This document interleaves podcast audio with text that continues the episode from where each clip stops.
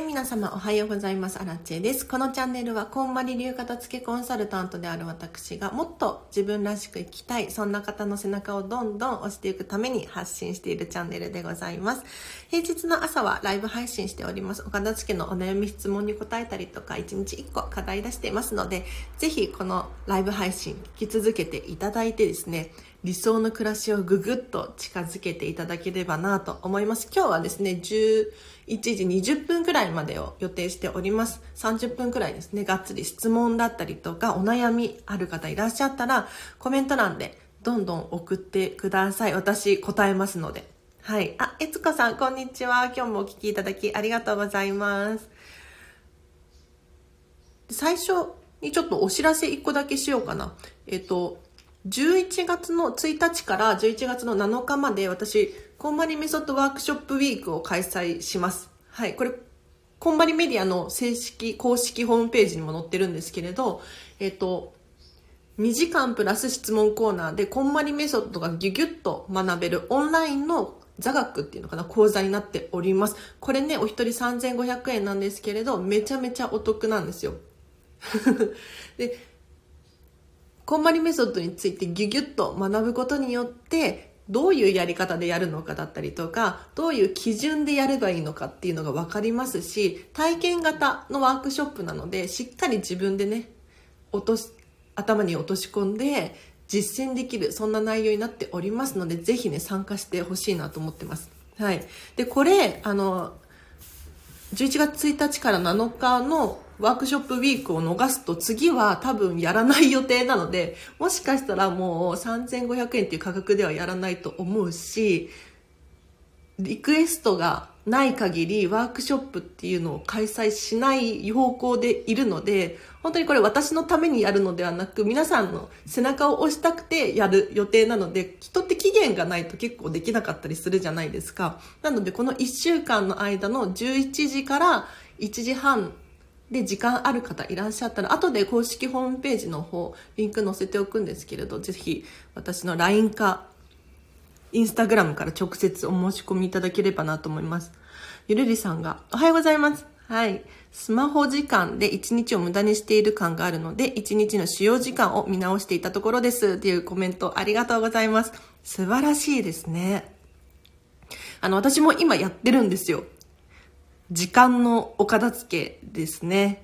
はい。で、今日の課題後半にも出すんですけれど、あの、時間のお片付け系の課題を出そうと思っております。で、スマホ時間1日を無駄にしている感っていうことなんですけれど、おそらくそう感じているのであれば、そうです。はい。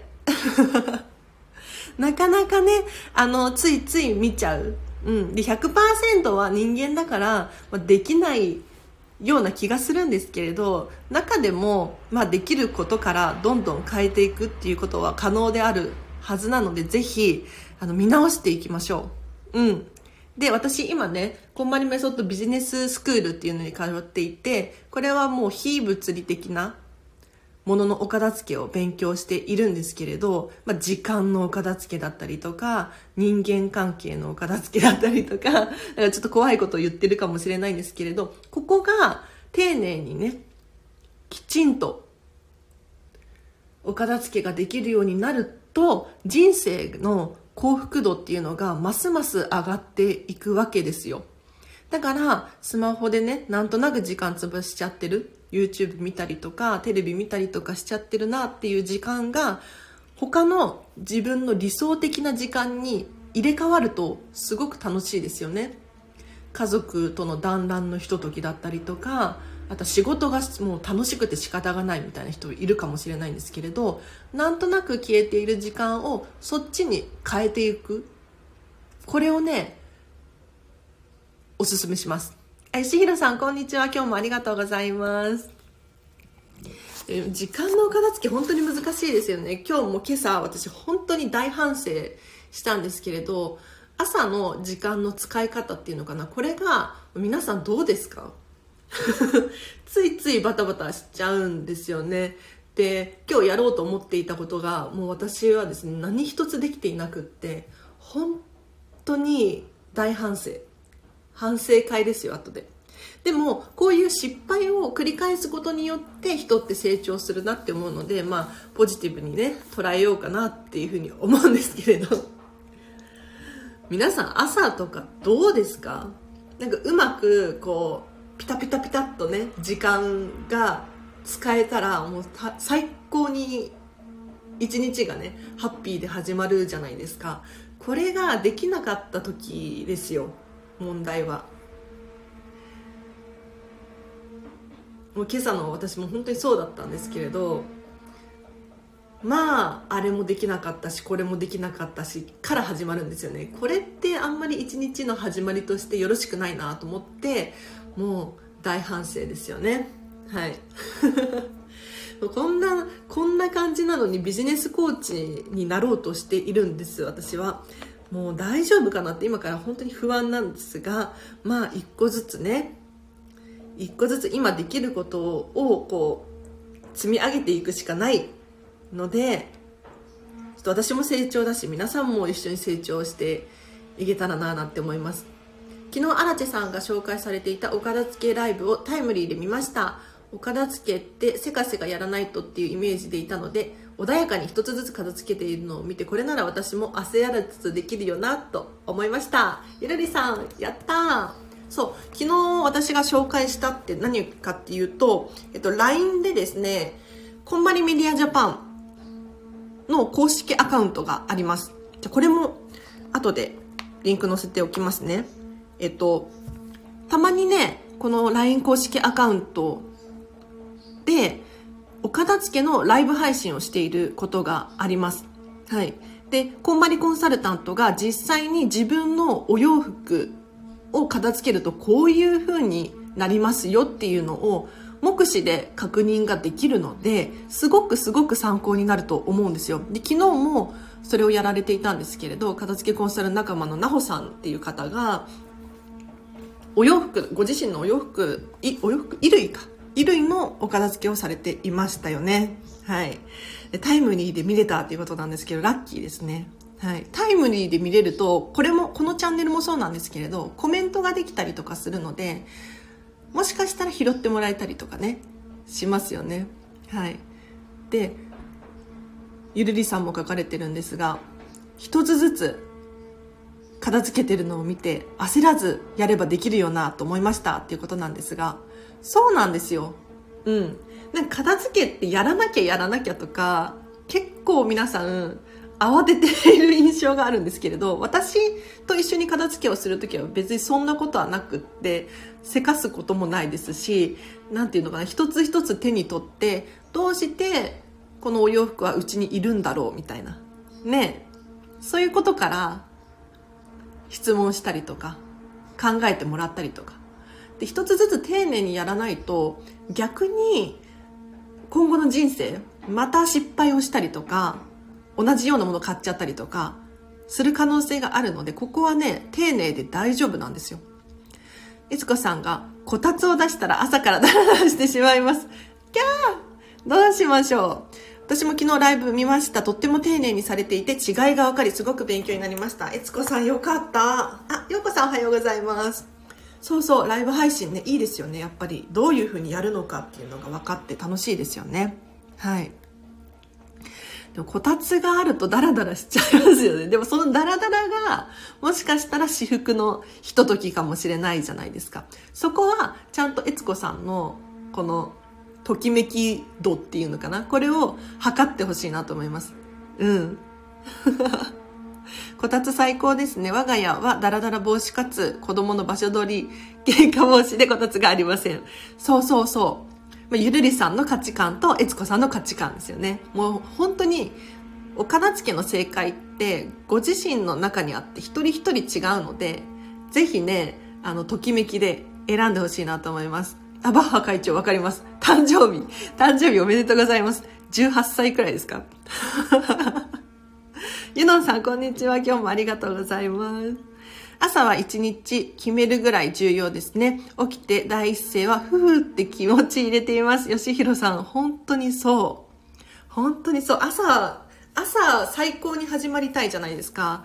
朝最高に始めると一日がね、なんか素晴らしいものになっていくような気がしていて、で、特に私の場合はこのスタンド FM で平日の朝は毎朝ライブ配信してるんですけれど、これを終えてからだとやる気が高まりますね。うん。なので自分のためにもやっているっていうイメージはあります、確かに。はい。こたつを背中に背負って歩きたい。ルリさんやばいですね。私もこたつ、なんか実家にこたつがあって、子供の時とかね、ダラダラダラダラしてましたよ。確かに。でも今はないですね、こたつは。うん。ミニマリストっていうのもあるし。でもこたついいですね。なんかこたつが似合うお家とか、こたつがある生活とか、なんか憧れますね。うん。なんかダラダラしちゃうのではなく、なんか、おしゃれに生活できるといいなって、私の勝手な想像ですけど。ね。こたつっていい日本文化ですよね。あったかいですもんね。こたつにときめく。ねゆのんさん、こたつにときめき感じてほしいです。うん。もちろん人それぞれなんですけれど、いや、いいですよね。なんかどんなお家にもこたつって合うんじゃないかなとか。かこたつでお鍋とかね、最高ですよね。うん、インテリアとしても可愛いと思うし。はい。あ、ちえさん、こんにちは。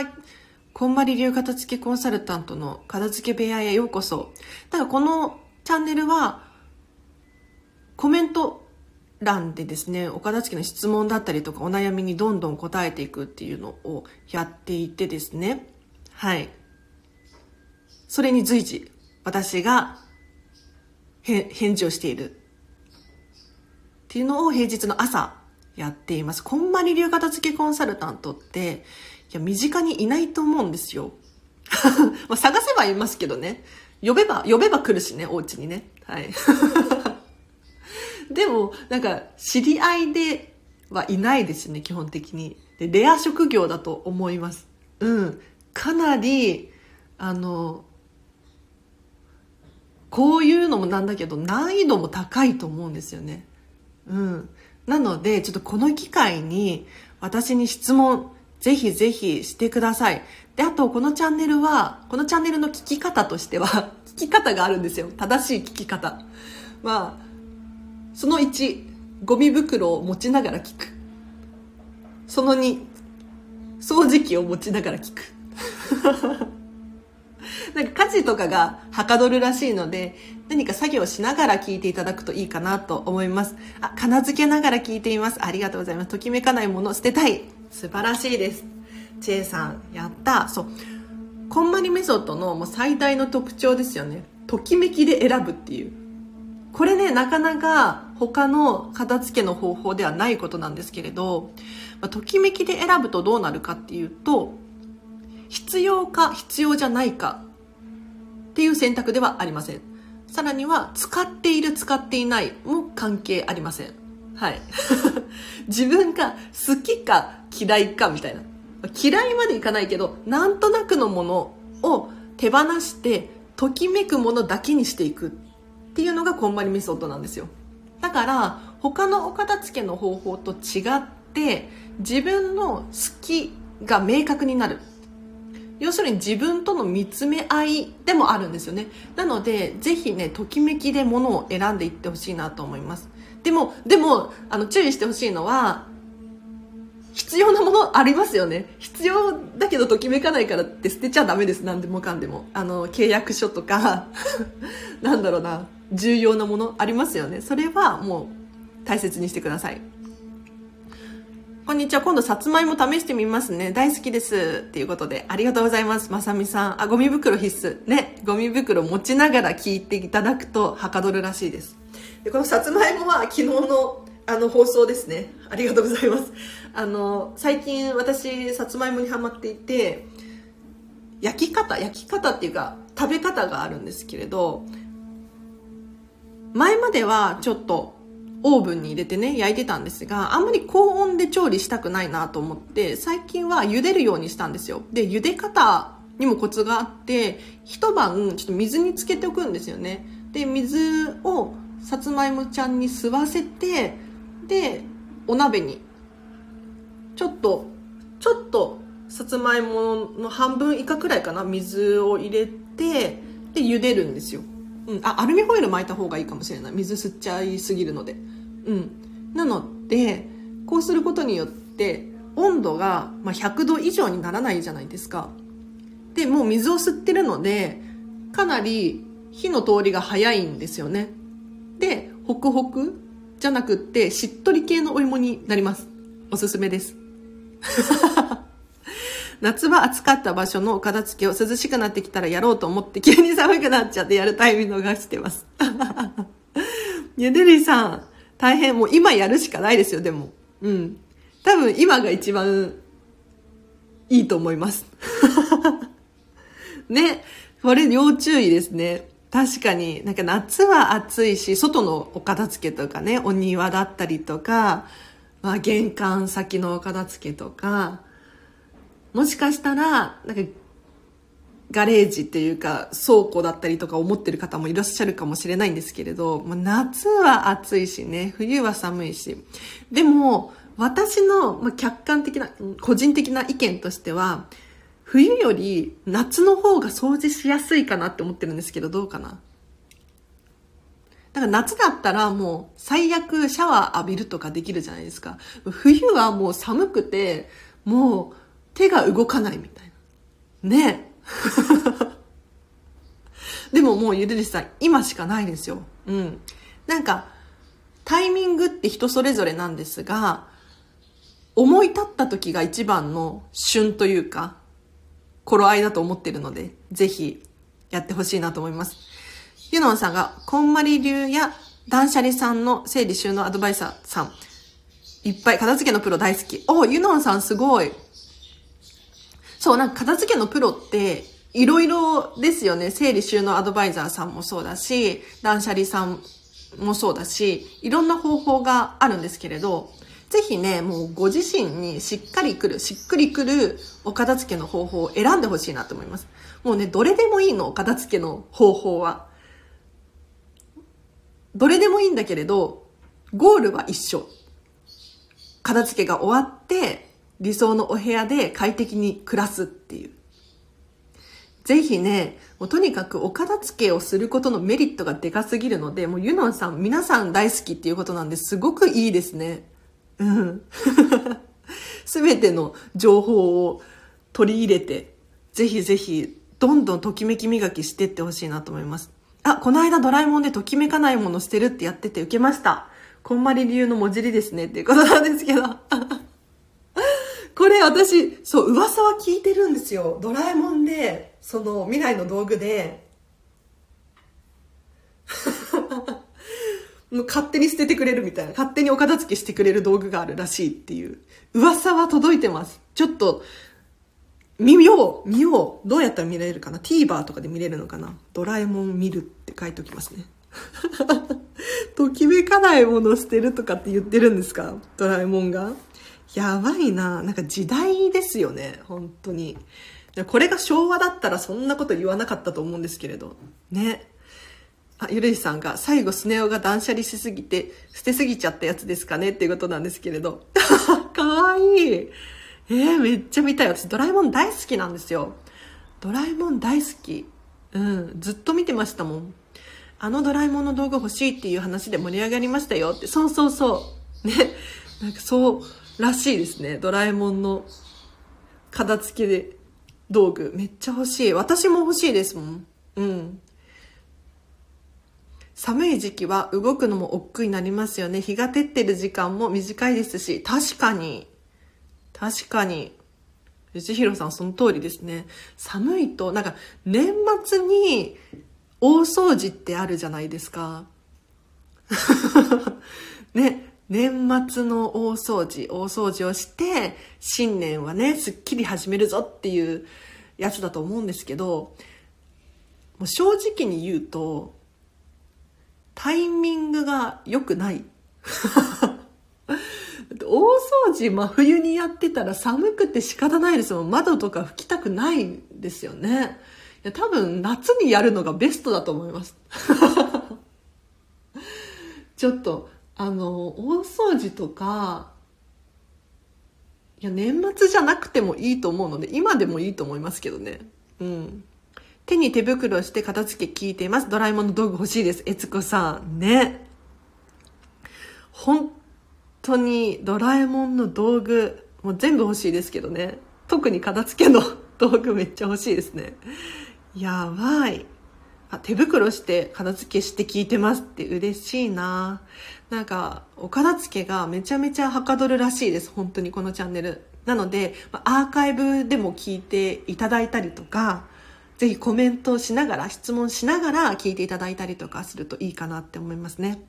窓掃除を10月中にやっておこうと思ったのに、やらないまま、寒くなっちゃった。ね、ゆるりさん、急になんか寒くなりましたよね。あ、あこぴさん、こんにちは。今日もありがとうございます。なんか、私の体感で言うと、夏が急に冬になったみたいな感覚があります。うん。だからまだ夏服とか、私、出てますしね。もう今日ね、あの、洗濯をして、もう、スーツケースの中にしまっちゃおうかなって思ってるんですけれど、なんか秋がなかったというか、まあまあ、今秋なんですけどね。急に寒くなったので、皆さんお体には本当に気をつけてほしいんですが、衣替えをするのにはね、ぴったりかなって思いますね。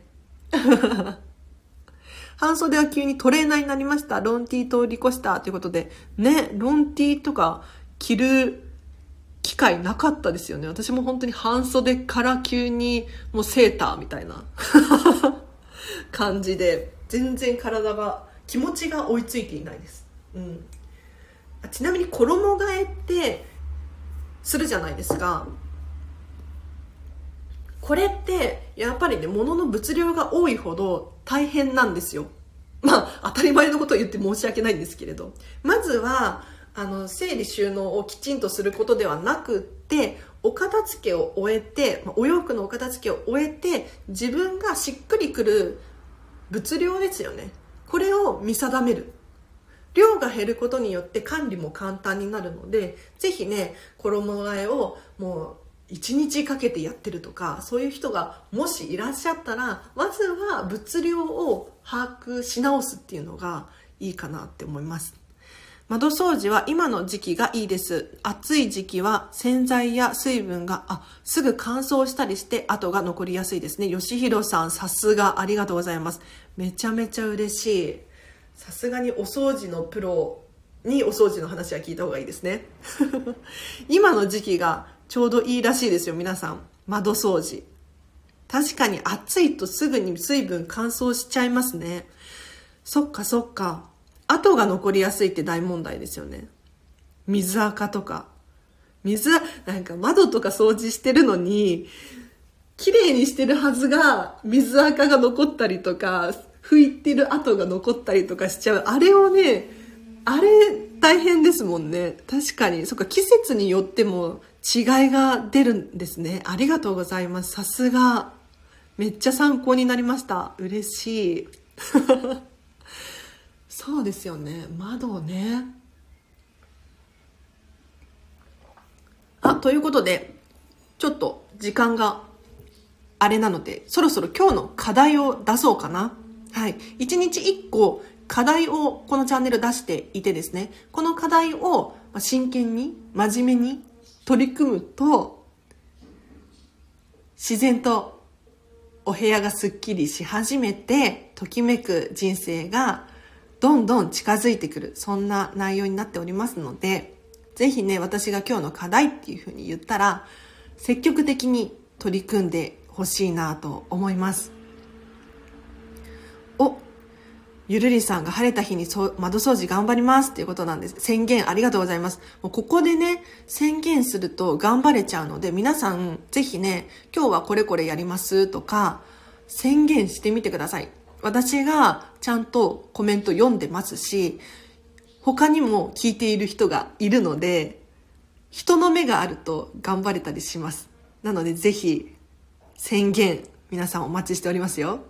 あと、随時レターも募集しているので、あの、このチャンネルでね、ライブ配信でコメントするの恥ずかしいみたいな、いう人がいらっしゃったら匿名でレターを送れますので、ぜひぜひ送っていただければなと思います。では、前置きが長くなっちゃいました、今日の課題をいきましょう。今日の課題これです。時間割を変更しようです。時間割の変更です。ちょっと何のこっちゃだと思うので、詳しく説明をしていくんですけれど、皆さん、一日のルーティーンっていうのが、なんとなくあるんじゃないかなと思います。例えば朝起きたらこれをする。夜寝る前はこれをする。お仕事に行って、まあ、お子様がいてとかだと、まあ、人それぞれになってくると思うんですけれど、人って結構習慣で生きているので、ルーティーンっていうのかな、時間割が決まっていることが多いんですよね。うん。ただ、この時間割、100点ですか？どうですかね？時間割をちょっと検討、見直ししてみませんか？はい。寒くてなかなか動きたくないので、これからは毎日5分片付けをするとハードルをベタベタに下げて頑張ります。ルーティンある方が動きやすいですよね。そうそうそう。お片付けは、ハードルがね、皆さん高くなっちゃってると思うんですよ。なんか、なんかわからないけれど、週末にやろうとか、時間が空いたらやろうとか。でもそれだとね、一向に始まらなかったりするので、もう難易度を下げに下げに下げまくる。めちゃめちゃおすすめです。で、毎日5分だったら、習慣化されますよね、ゆるりさん。うん。で、このチャンネルを毎日聞くでもいいと思うし、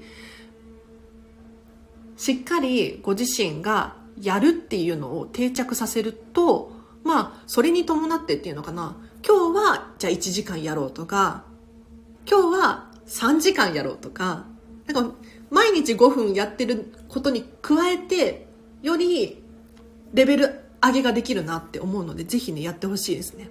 素晴らしい。10月は毎日1箇所窓掃除と決めました。少しだらけてました。今日は頑張ります。すごい。ようこさんすごい。毎日1箇所窓掃除やばいですね。偉すぎる。私も見習わないとだな。本当に。すごい。今日は昼から冷蔵庫の掃除をします。あ、宣言ありがとうございます。冷蔵庫掃除、頑張ってください。めちゃめちゃ応援してます。はい。冷蔵庫掃除するといいですよね。なんか食品の見直しとかもできちゃうし。ね、すっきりしますよね、何より。はい。お片付けのハードルを低く気軽にできますね。そうそう。3分でも弾みがつきます。あ、ようこさん。ありがとうございます。その通りなんですよ。あの、お片付けやるときって皆さん何を考えてますか？お片付けをやるぞってなった時に何を想像しているか。多分なんですけどキッチンを今日は終わらせるとかここの引き出しを完璧にするとか結構ねそう仕上がり想像しますよね。これってでも難易度高かったりするんですよ。うん。って実際に私片付けレッスンとかするんですけれど、キッチンのお片付けとかって、一回じゃ終わらないことが多いです。うん。もし今日は食器だけとか、食品だけとか、分けてお片付けしますからね。うん。でも、実際にもう一人で頑張ってお片付けしようとすると、結構もう今日はできなかった、難易度が上がっちゃってるんですよ。これもったいないので、お片付けっていうのは基本的に時間がかかります。うん。時間がかかる。で、さらに言うと、お片付け中は散らかります。なので、お片付けしてるのにすっきりしなかったっていうふうに思う方いらっしゃるかもしれないんですが、ここで諦めたらダメです。はい。ゆるりさん、諦めちゃダメです。すっきりしなくて正解なんですよ。逆にどんどん散らかしていってほしい で最終的に物の物量がしっかりと自分に合ったぴったりポイントとかしっくりポイントとかって私たち呼んでるんですけれどこれになると収まりが良くなるんですよねなので一度全部ひっくり返して出しちゃって散らかしちゃって大丈夫安心してほしいですうん。最後と最後にはちゃんとお片付けは終わるようになってるのでぜひねまずお片付けのハードルを低く、はい、5分でもいいのでやってほしいですね。でこのチャンネルを聞き続けていただいたりとかすると習慣化されますよね。ぜひそんな感じでやっていってほしいなと思います。では今日はここまでにしようかな。あこの間タッパーいっぱい捨てたよちえさん。やった。タッパー捨てると手放すと結構すっきりしません？キッチン。なんかタッパーって意外と場所取るんですよね。そうそう。あ一度に終わらせなくてもいいですよねってことで吉弘さん。そうなんですよ。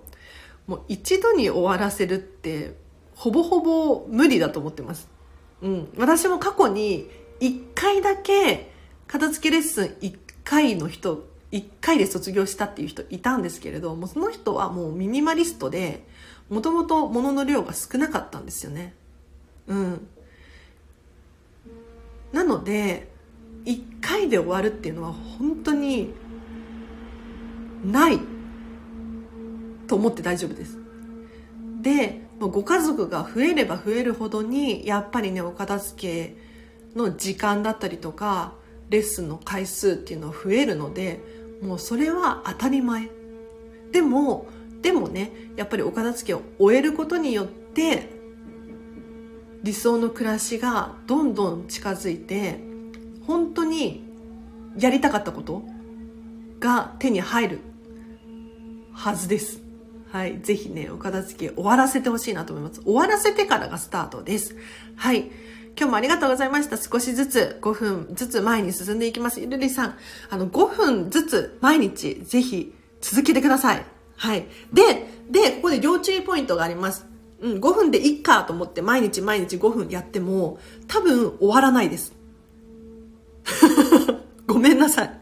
本当にごめんなさいなんだけど、5分ずつをちょっとずつやってもお片付けに関して、まあ、全てのことがそうかもしれないんですが終わりが来ないと思います。そうではなくって毎日やるっていう習慣がついたらぜひね3時間とか5時間とか半日とかがっつり時間を設けて集中してやってください。うん。そうじゃないとお片付けって本当だって日々のお片付けすら5分でもね終わらなかったりするからうん。ぜひがっつり時間が取れる時はがっつりやってくださいあそうそうとにかく必ず5分素晴らしいよかったゆるりさん伝わってましたねはい安心しました。では今日はここまでにします。皆様今日もお聞きいただきありがとうございました。今日の課題はあ、あんまり説明できてなかったけど大丈夫かな？時間割を変更するっていう課題でした。はい。大丈夫かな？えっ、ー、と、ルーティーンになっていることをちょっと朝やってることを夕方に回してみたりとか、夜やってることを朝に回してみたりとか、こういう時間割を変更させると、まあ、時間のお片付けすっきりすると思いますので、やってみてほしいなと思います。あ、楽しい時間ありがとうございました。こちらこそ楽しい時間ありがとうございました。はい、毎日手をつける大事ですよ、ルリさん。では、皆様今日もお聴きいただきありがとうございました。今日の後半もですね、ハピネスな一日を過ごしましょう。あなちでした。バイバーイ。